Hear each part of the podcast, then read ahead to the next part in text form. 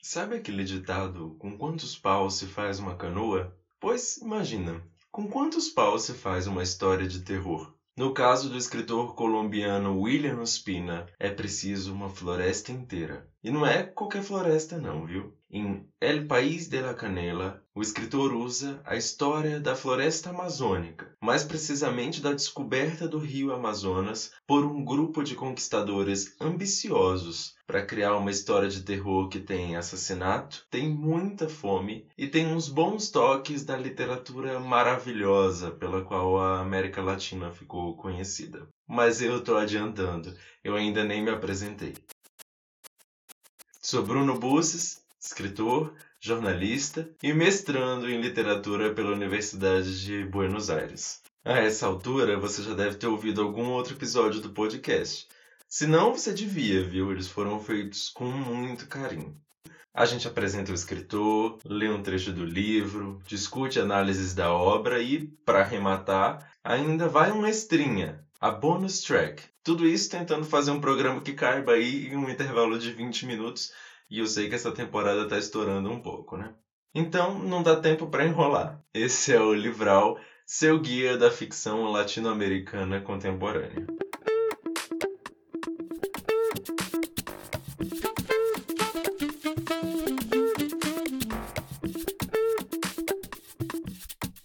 William Ospina tem 66 anos. Ele é natural de Erbil, uma cidade de 10 mil habitantes só, no estado de Tolima, que fica ali bem no centro da Colômbia. Ele escreveu alguns romances, e os três primeiros eles estão conectados em uma trilogia. Mas ele é mais famoso mesmo pelos ensaios que ele faz sobre a literatura. Ele é muito interessado também na história da América, em revisitar essa história para mostrar principalmente algumas das atrocidades que foram cometidas durante o processo de conquista e colonização desse continente. Hoje, a gente trata do segundo romance que ele escreveu, que faz parte dessa trilogia, O País da Canela. E também de como esse livro usa a natureza da nossa América Latina como uma fonte para o horror. Esse livro retoma um episódio histórico que está baseado em muitas fontes documentais para criar uma narrativa um pouco maravilhosa. Talvez isso torne esse livro um dos mais perturbadores dessa temporada, porque a gente não sabe exatamente o que é realidade e o que é ficção nessa narrativa até que ponto os terrores que essas pessoas passaram e que essas pessoas cometeram são reais. É um livro de ficção com base em documentos muito antigos, então pode ser que as coisas não tenham sido exatamente assim. Mas há uma chance de que algumas das coisas que ele conta tenham sido reais, e isso torna tudo muito arrepiante, porque se só um centésimo das coisas que aquelas pessoas passaram e fizeram for real, mas a gente vai chegar lá. O trecho do livro que eu vou ler para vocês tem tradução minha. Por mais que tenha sido muito premiado, William Ospina, por mais que faça uma ponte entre história e literatura, por mais que ele construa um relato sobre a história do Brasil, sobre o Rio Amazonas, William Ospina não teve livros traduzidos para o português ainda. Esse trecho aqui, ele mexe muito comigo e pode não ser muito legal para você também. Mas dessa vez eu não vou dizer que você pode pular para o próximo episódio, como eu já fiz em outras ocasiões difíceis pelas quais a gente passou aqui pelo podcast. A gente já fechou os olhos muitas vezes para essas mortes, para esses genocídios, então eu acho que está na hora da gente encarar esse terror que faz parte de quem a gente é. Vamos lá.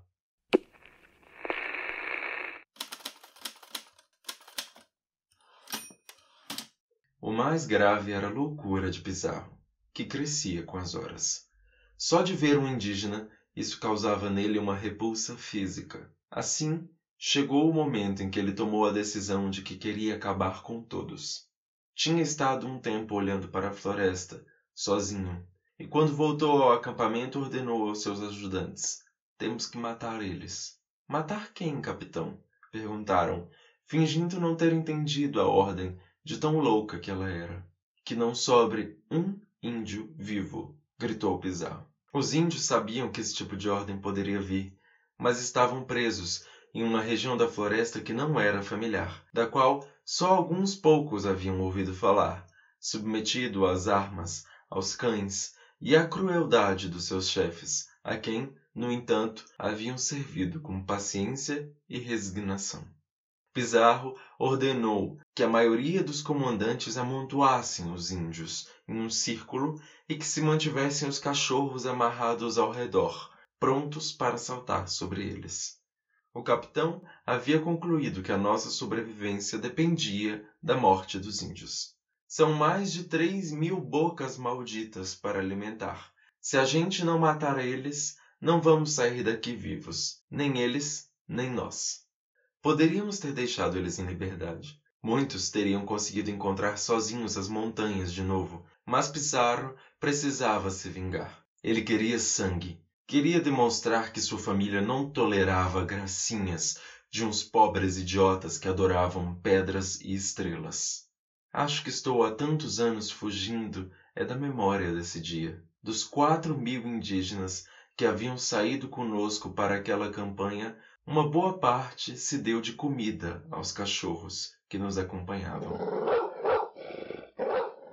E a muitos outros decidimos queimar vivos, juntos dos pés de canela falsos que eles haviam encontrado. Foi o que me contaram os soldados, já que nós, com o capitão Orellana junto, havíamos ficado na retaguarda. Para alcançar o restante do grupo, tivemos que cruzar um campo de horror, cujas moscas e cuja pestilência eu não sou capaz de descrever. Nós nos orientávamos só pelo afastado e cada vez mais assustador latido dos cachorros.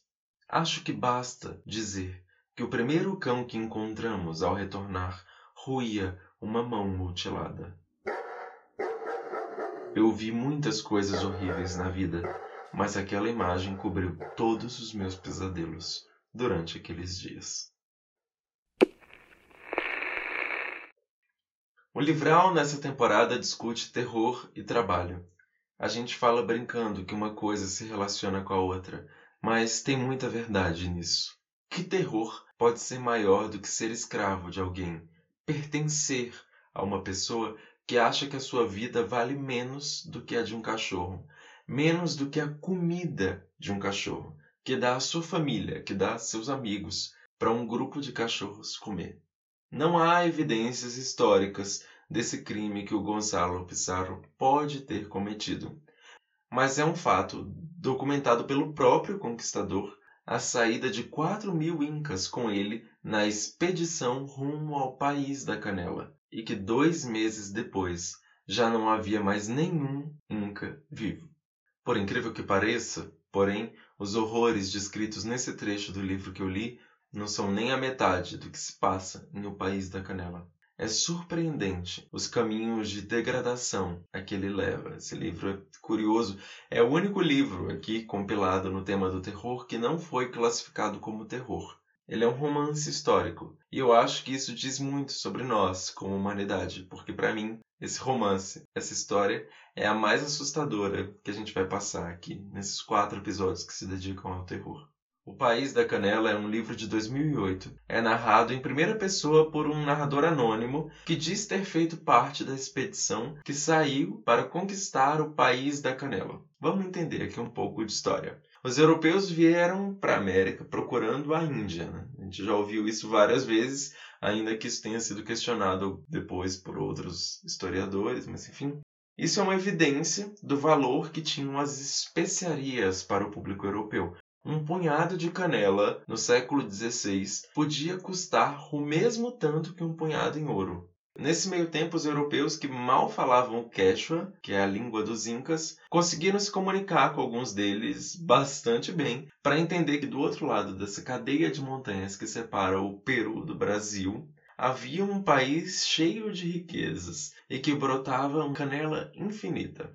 Ao longo do livro, William Ospina não perde a oportunidade de mostrar como é idiota a ideia de alguém que está vendo a diversidade da floresta tropical, que está vendo ali a riqueza da natureza, acreditar que em algum ponto daquela floresta vai ter uma floresta que só brote um tipo de árvore. Ainda assim, muitas pessoas acreditaram. Os espanhóis organizaram a maior expedição do período da conquista para procurar o país da canela.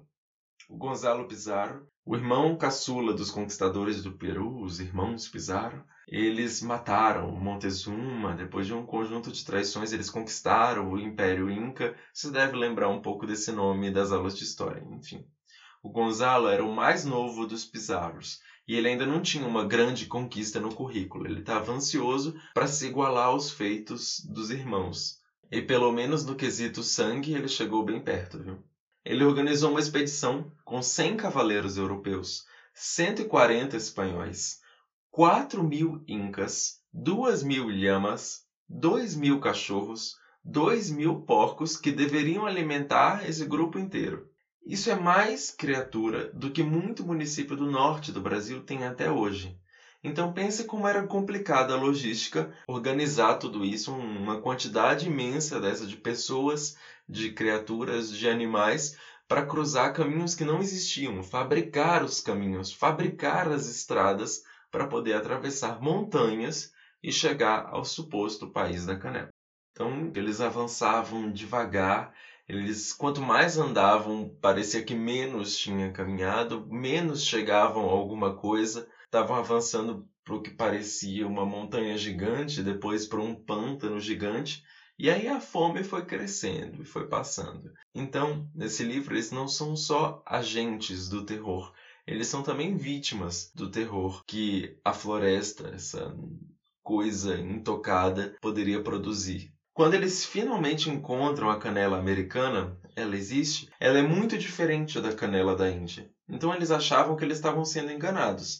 Até porque, claro, não era um bosque inteiro de canela, eram árvores espalhadas. Até porque, como diz o próprio Ospina durante o livro, Deus não vê muita graça em plantação, ele gosta de diversidade. Daí a chacina, o genocídio, a falta de paciência que a gente encontra nesse trecho.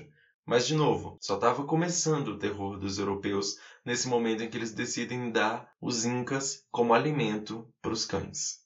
A fome já vinha acompanhando eles há um tempo, tá? Ao cruzar as montanhas aí que separam Peru e Brasil, eles toparam com um terremoto muito grande, fortíssimo, que está documentado em todas as fontes históricas desse período. E ele não matou muita gente, mas ele desestabilizou a marcha, acabou atrasando tudo e aumentou muito a fome. O calor era insuportável para os europeus e para os incas, que não estavam acostumados com aquele nível de umidade e de sol, porque eles vivem em uma altura muito maior do que a que é a floresta amazônica. O pior era que a neve das montanhas que eles estavam subindo ia derretendo. A neve que vai formando as nascentes do rio Amazonas, antes de ser o maior curso d'água do mundo, ela vai formando só um monte de lama. Ela transforma toda a floresta em um pântano úmido. Então, como é que você vai atravessar com dois mil porcos, dois mil cachorros, duas mil lhamas, sei lá quanta gente, um pântano? Então a gente pode fazer uma conta que é mais ou menos assim: lama é igual a maior demora, mais lama é igual a mosquitos. Mosquitos e demora é igual a terror. Os europeus que morreram nessa expedição foram vítimas ou da fome ou das doenças que traziam os mosquitos, ou mesmo da pura alergia que eles manifestavam a esses insetos, a esse calor estando na floresta mais abundante do mundo e cercados por 6 mil animais que eles tinham levado, é curioso saber que os europeus morreram de fome. Eles não sabiam o que comer, e nem havia mais indígenas que pudessem orientar eles para dizer que planta podia ser consumida ou que planta podia ser, no fim, venenosa. Ao verem que o rio ao redor deles começava a crescer e só crescia, ia se tornando navegável, eles decidiram fazer um barco para tentar andar um pouco mais e encontrar alguma coisa, encontrar ajuda. Aí que entra um personagem importante dessa história, que é o Francisco de Orellana. Ele é primo do Gonzalo Pizarro, primo bem mais velho, e ele era governador de Cusco na época da expedição. Ele decidiu vender tudo que ele tinha, abandonar o governo da cidade, em busca dessas falsas riquezas que a Canela prometia. A maioria dos homens de confiança do Francisco de Orellana já havia morrido durante essa expedição e todo o dinheiro que ele tinha roubado dos incas, o ouro, a prata, tudo que ele tinha, ele tinha gasto naquela aventura. Então, se tinha alguém que queria que desse certo, era o Francisco de Orellana. Ele ficou encarregado de construir do zero um barco no meio da floresta e levar com ele 90 homens que iam partir dali em busca de alimento ou de alguma paragem mais tranquila. Ele faz isso. Ele encontra um grupo de indígenas que dá abrigo. Eles passam uma semana na aldeia, a maioria desmaiado durante todo esse tempo, de tão fracos que eles chegaram. Os indígenas dão comida para eles, ajudam a arrumar o barco, e eles encaram os espanhóis assim como uns visitantes dos deuses, segundo Ospina aqui no relato. Mal sabiam eles. O grupo do Orelhana, porém, não consegue voltar. Como você vai navegar rio acima num barco improvisado? Ainda mais rio acima do maior rio do mundo. A correnteza vai se tornando forte demais para isso. E eles acham que os amigos deles vão dar um jeito, sei lá, de se virar e vão chegar ali naquela mesma paragem que eles, vão acabar encontrando aqueles mesmos indígenas bondosos e vão sobreviver. Então eles decidem que o jeito é seguir o rio até o final. Navegar em um lugar que você não conhece, com um barco de madeira batido com pregos que foram feitos de espada derretida, foi coragem dos espanhóis. Mas não, na verdade o Gonzalo Pizarro não tinha se virado. O jeito foi assumir a derrota. Ele voltou pelo caminho que ele tinha vindo. Ele retornou para o Peru, condenou o Francisco de Orellana como um traidor e condenou todos os que estavam na expedição junto com ele, porque até então o Francisco Orellana ainda estava no barco. Ele não fazia ideia de que o rio era tão longo, né, gente? A vida do Gonzalo Pizarro interessa muito o William Ospina. Esse mesmo cara, que era um louco psicótico que mandou matar todos os índios, que, enfim, condenou o próprio primo por traição, ele vai ser escolhido para liderar uma revolta contra a coroa espanhola alguns anos depois. Aí, quem vai ser executado como traidor é ele, porque ele decide que não vai liderar essa revolta, só que ainda assim o rei da Espanha acha que ele é uma ameaça. O livro do William Ospina ele vai perdendo o ritmo. Os conquistadores vão navegando aí no barco e encontram outras tribos de índios, mas não são tão interessantes assim. Eles chegam a encontrar inclusive a fictícia tribo das Amazonas, das guerreiras amazonas, né? Que são muito altas, muito brancas, muito fortes. Elas conseguem inclusive lançar umas flechas contra o barco, e essas flechas são tão poderosas que atravessam o barco inteiro, enfim. Parece bem com as Amazonas que a DC cria aí nesse filme da Mulher Maravilha. O William, então, não foge de colocar algumas pitadinhas de realismo mágico nesses dados históricos. Há um equilíbrio entre a ficção e a história documentada. Inclusive, esse é um dos grandes charmes da escrita dele. O problema desse livro aqui é que ele se prende aos documentos, eu acho, na verdade. A história poderia ser um pouco mais interessante se tivessem mais Amazonas ou se tivesse mais ficção, mas ele quer se ater aos fatos, digamos assim.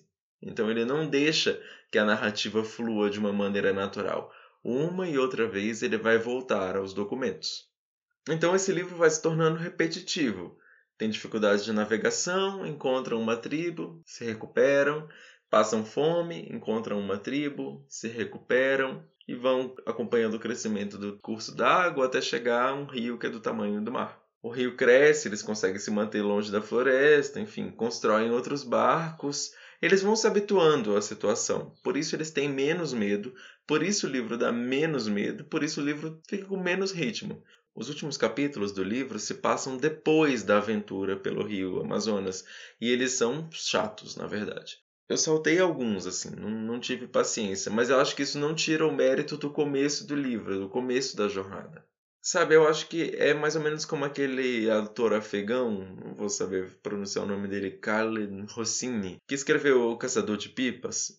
William Ospina, ele também não sabe muito bem onde terminar os livros, ele perde o timing. Eu acho que esse cara do Caçador de Pipas também é assim. Tem um momento em que o livro perde o ritmo, perde o interesse, mas ele continua contando aquela história. Isso não tira mérito da parte que é boa, que é muito boa mesmo. Mas enfim, o problema é que ele continua demais. Mas enfim, o problema que o país da canela padece é que o livro continua mesmo depois de já ter acabado. E isso vai acontecer também no livro que é a nossa bonus track, a Serpente Sem Olhos.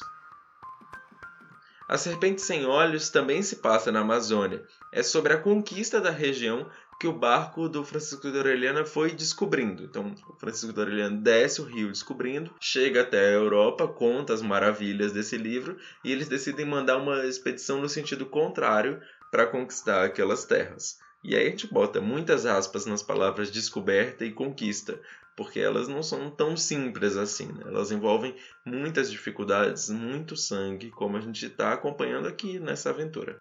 A Serpente Sem Olhos é um livro de amor, um romance, romance de verdade mesmo, um livro de amor. William Spinner estava tão inspirado nessas fontes de relatos do século XVI que ele absorve um pouco do estilo então, o livro é muito mais lírico, muito mais poético. É um livro bonito, mas ele cansa muito antes de terminar as 320 páginas.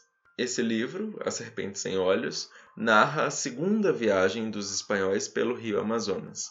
Essa viagem foi comandada pelo Pedro de Ursúa, 20 anos depois do Orellana chegar à Europa. Mas esse livro é um pouco parado, até chegar ao encontro com o Lope de Aguirre, o homem que assassina Pedro de Ursua antes que ele possa colocar os sonhos no papel. Então vamos lá. A expedição era comandada por um cara que é assassinado e esse livro, na verdade, é sobre o grande amor que o Pedro de Ursua poderia ter vivido se ele não tivesse se envolvido nessas maluquices de disputas políticas, disputas por terra que envolveram a nobreza espanhola no século XVI e que foi responsável por muitos literalmente perderem a cabeça. Eu acho que o mais interessante dessa história toda é William Ospina contar uma história de amor entre um espanhol e uma mestiça com uma história fundadora da América. A intenção dele com essa trilogia foi contar como a América, como a Colômbia, que é o país dele, se fundou, se estabeleceu e terminar essa aventura cheia de sangue, cheia de morte, cheia de fome, mas também terminá-la com um pouco de amor e ainda mais um amor entre raças, né? É muito interessante para dar um pouco o tom da história do nosso continente mesmo. Então, realmente faltava uma história de amor, né? Uma, uma geração que mescla as culturas, os preconceitos da qual essa latinidade é fruto. Enfim, muita morte nesse episódio, terminando um pouquinho com romance. Tá na hora aqui desse episódio morrer e tá na hora de vocês se apaixonarem por uma nova história. Mas antes, dúvidas, queixas, sugestões, comentários, enfim, vocês já sabem onde me encontrar. No Instagram, arroba escritor Bruno Busses. Mas olha, eu não vou ficar por aqui não. A gente ainda tem mais histórias para se apaixonar e para conhecer. Se você quer embarcar em uma outra aventura, você pode me encontrar no próximo episódio. A gente vai misturar terror, agrotóxico, mães desesperadas e um monte de coisa em um capítulo sobre a escritora argentina Samantha Schweblin. A temporada inteira do Livral já está disponível. Obrigado pela sua audiência. A edição e a produção do Livral são de minha autoria. O próximo episódio começa agora. Tchau, tchau.